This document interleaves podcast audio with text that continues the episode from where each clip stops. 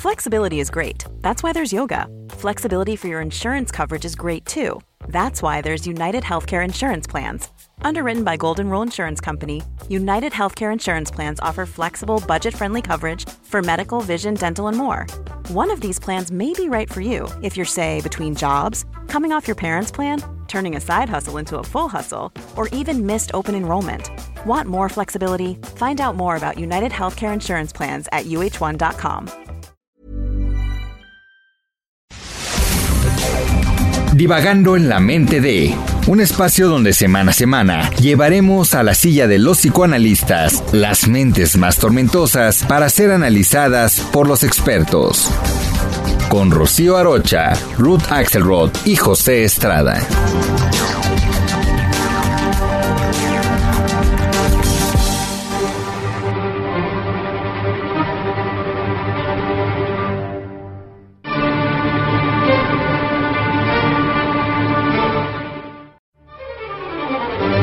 Estamos aquí en Divagando en la mente de Van Gogh.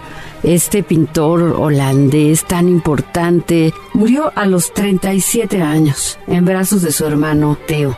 Fue el hijo que nace después de que la mamá tiene un hijo, vive un año, se muere y luego nace, nace Van Gogh. Y pues es un poco como un hijo de, reemplazo, ¿no? De algún modo como que tiene una deuda con ese sujeto, ¿no? Y una anduvo en internados, de un lado para el otro, hasta que a los 15 años, pero muchos internados, ¿eh? A los 15 años deja, deja la escuela. Eh, una carencia parece muy importante de lo que es la madre, los cuidados maternos, y que parece que esto influye mucho en su patología. Un pintor sin precedentes, un pintor que hoy en día todavía da mucho de qué hablar y muestra de ello es el fervor y el entusiasmo que ha despertado en la población de la Ciudad de México esta nueva exposición se llama Van Gogh Alive. Va a estar hasta finales de este mes y va a estar presentando una serie de obras de Van Gogh, entre las más representativas, en un formato digital que permite una apreciación mucho más clara de los colores de esta paleta tan característica del autor. Pero es mucho lo que sabemos de sus pinturas, muy poco lo que sabemos de su vida. Sabemos que se corta la oreja y bueno, en realidad este es un hecho que está muy discutido porque hay quien incluso afirma que su buen amigo Paul Gauguin es quien se la cercena. Pero ahí, es interesante, cuando se corta la oreja, ocurre que su hermano Teo acaba de anunciar su compromiso, se va a casar. Y era, era como su gran compañero, ¿no? Y por otra parte, es el altercado que tiene precisamente con Gauguin. Sí, y ahí se crea una, una leyenda incluso romántica también en la cual este, él podría haberle regalado su oreja a una prostituta. Hay muchas versiones al respecto. Lo único que sí debemos de entender es que sus pinturas a nivel artístico tienen una calidad súper notable y que al romper con estos criterios eh, eh, estéticos que imperaban en su época, abre un camino para nuevas expresiones artísticas y grandes eh, pintores a lo largo de la humanidad van a emular parte de su obra o van a estar influenciados irremediablemente por Van Gogh. Es, es pionero, sin lugar a dudas es pionero, tenemos 75 obras gráficas a color muy conocidas, cada una más cara que la otra, y tenemos 100 dibujos en blanco y negro que también son expuestos por él. Sin embargo, tenemos como muchas preguntas al respecto de esta mente maravillosa, podríamos decir, en relación con su creatividad y con su locura.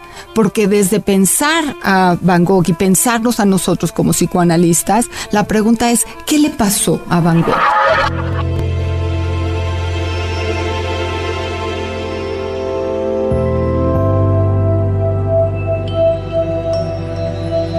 ¿Qué pasa con su estructura psíquica, con esta posibilidad de desarrollo inestable desde que tiene la relación con la mamá complicada, desde que es hijo de reemplazo, desde que hay otro hermano que es el hermano que lo cubre como si fuera eh, la función materna entre ellos dos, ¿no? Y que de alguna forma nace después de él, pero muere en sus brazos porque Van Gogh se suicida tiene la decisión en eh, 1890, en donde él sale un día, eh, encuentra un revólver en el lugar donde él vivía, un revólver creo que es 7 eh, milímetros, si no me equivoco, y se sale al campo y se da un disparo que no queda directamente al corazón, pero que lo deja muy lastimado en, cerca de su costilla, se va al hospital y un par de días después del tiro él fallece en el hospital y nunca encuentran dónde había quedado la pistola hasta que 60 años después un campesino buscando el trigo encuentra un artefacto, lo lleva a la policía y descubren que resultó que ser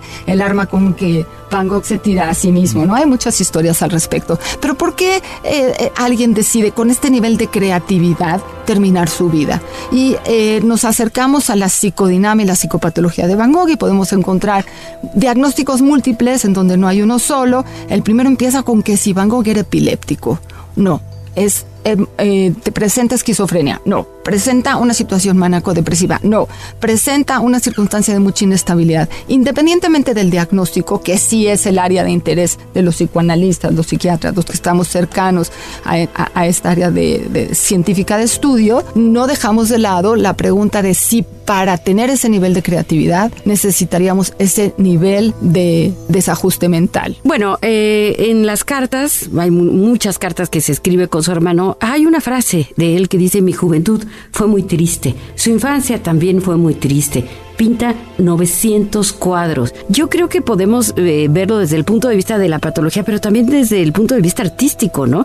Por ejemplo, La Noche Estrellada, un cuadro tan, tan emblemático de este gran, gran artista, lo hace durante su estancia en un hospital psiquiátrico. Eh, otro cuadro, La Naturaleza Muerta con Biblia, lo pinta justo después de la muerte de su padre, ¿no? Entonces es un caso en donde sí, sin duda, una patología, sin duda, eh, los diagnósticos pues atraviesan por, distintos lugares, pero la sublimación en el arte.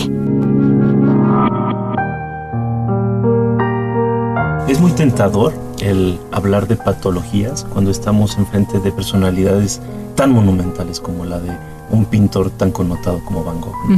Sin embargo, yo sí me gustaría que trajéramos a la mesa este tema, ¿no? ¿Por qué hablar tanto de enfermedad mental? A veces nosotros, sí, sin lugar a dudas, al, al estudiar a Van Gogh podríamos ver ciertos patrones de conducta, ciertos comportamientos, toda una serie de indicios que nos podrían llevar a decir, evidentemente era un hombre enfermo. Pero más que un hombre enfermo, yo hablaría de un hombre que sufría, un hombre que tenía un dolor psíquico, un dolor interno muy intenso y que encontró la posibilidad a través del arte de legarnos, ahora sí que un legado monumental, perdónenme la redundancia, un legado sin precedentes, con obras mágicas que te atrapan, que los colores te hablan, que la expresión de los personajes, que el fondo, que el contexto, básicamente todo está articulado para reflejarnos una realidad interna, la realidad de un hombre atormentado por un dolor muy intenso, pero que gracias a ello nos deja a la humanidad una gran herencia. Pero yo quisiera tener cuidado en reconocer esto mismo que dicen Pepe y Rocío al respecto de la eh, creatividad, de la, de la simbolización, de todos estos aspectos que nos deja a la humanidad, pero sin embargo también a, a los grandes escultores, pintores de la actualidad, que a veces lo que están buscando es un poquito de locura para poder ser creativos y que a veces está bien, pero tampoco importa si no están tan locos. O sea, no es la idealización de la locura lo que vale la pena retomar, es la idealización de la sublimación, de la expresión creativa, ¿sí? Que si tiene que ver con lo que llevamos en nuestro mundo interno, no necesariamente estemos buscando con drogas, con autoagresiones, con autolesiones, la búsqueda del dolor físico o del dolor psíquico. Se puede ser muy creativo siendo un poquito loco, no tan, tan destructivo, ¿no? O sea, cortarse una oreja no era cualquier cosa, ¿no? Claro, pero fíjate que el tema no es una apología de la locura. El tema yo creo que sería entender el dolor humano y que hay personas que llegan a unos niveles tales de dolor que acaban, como en el caso de Van Gogh, terminando con su vida, pero que a lo largo de su vida encontraron otras formas de canalizarlo, como bien dijiste ahorita Ruth, sublimar y de alguna manera generar un sentido de vida a través de una obra concreta. Por ejemplo, tenemos el caso de Nietzsche, que decía yo escribo porque no tengo remedio, ¿no? Era algo que lo ayudaba, que lo impulsaba, que lo movía constantemente. En el caso de Van Gogh, yo podría apostar que su arte lo sostuvo y como humanidad hoy nos sostiene también y se lo agradecemos muchísimo. No se pierdan esta exposición. Yo soy Rocío Arocha. Estamos aquí en Divagando en la mente de Van Gogh. Y bueno, pues hasta aquí la dejamos. Yo soy Ruta Axelrod. Les agradezco este tiempo en que nos escuchan y entendamos la locura como a veces sí, a veces no. Un placer estar con ustedes, yo soy José Estrada y los invitamos a que nos sigan escuchando con nuevo contenido, divagando en la mente de Van Gogh. Te esperamos cada semana en un episodio más de Divagando en la mente de a través de todas las plataformas de streaming por El Heraldo de México.